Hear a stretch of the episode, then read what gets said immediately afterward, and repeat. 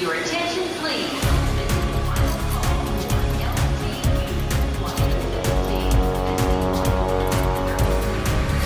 A hora dos portugueses.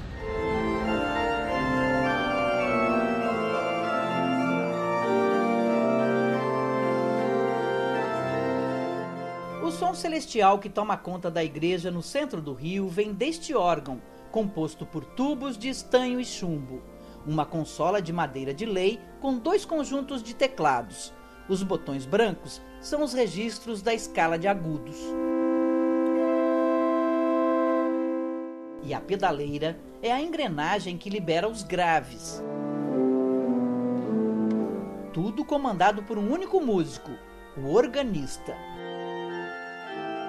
Gente de referência da música o define grandioso, não só pelo tamanho, mas pela complexidade de sons que o instrumento consegue entregar. O órgão é o único instrumento que rivaliza com uma orquestra. Pela, pelo tamanho de, de possibilidades e de sonoridade que ele tem.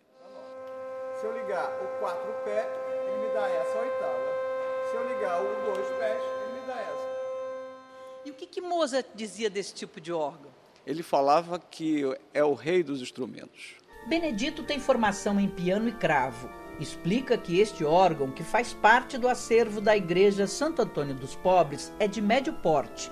Tem 600 tubos, enquanto que o da Notre-Dame de Paris tem 8 mil.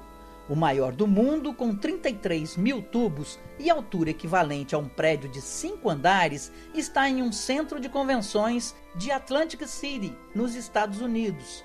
Mas para o organista não importa o tamanho. Na acústica das igrejas, o som irá sempre levar o público ao encontro com os anjos. Na simbologia dos instrumentos, que dizem que são a voz de Deus, que são as trombetas. Então, a gente já tem esse tipo de, de registro, né? que já está com a peixe de ser é a voz de Deus. Esse registro, quando eu ligo esse registro, eu já tô, Deus já está falando. O instrumento ficou mais de 10 anos desativado.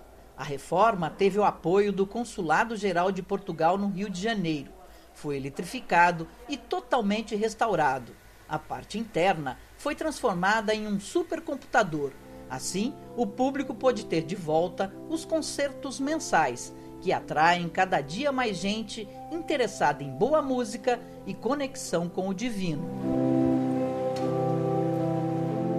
Nunca tinha visto, achei muito lindo. Fiquei sabendo que ele tá, foi reformado, né? E isso é muito importante, né? Para a cultura aqui da região e da, da cidade, né? E que as pessoas possam ter esse privilégio de ouvi-lo. A comunidade luso-brasileira se sente homenageada e agradecida.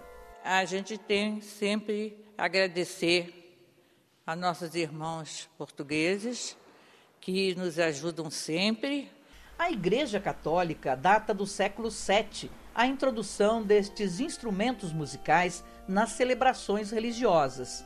E como a imagem do padroeiro, que veio de Portugal, o órgão de tubos da Igreja Santo Antônio também foi presente à Irmandade em 1953.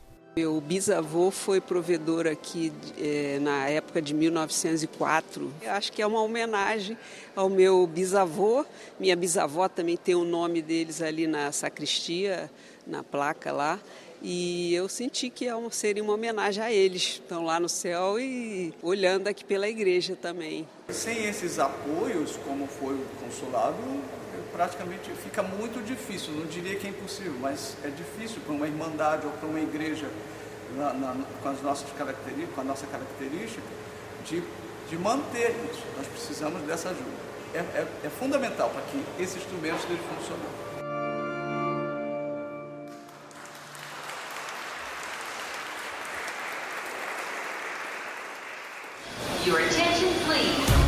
Londres, Luxemburgo, Rio de Janeiro, Paris, São Paulo, Lyon.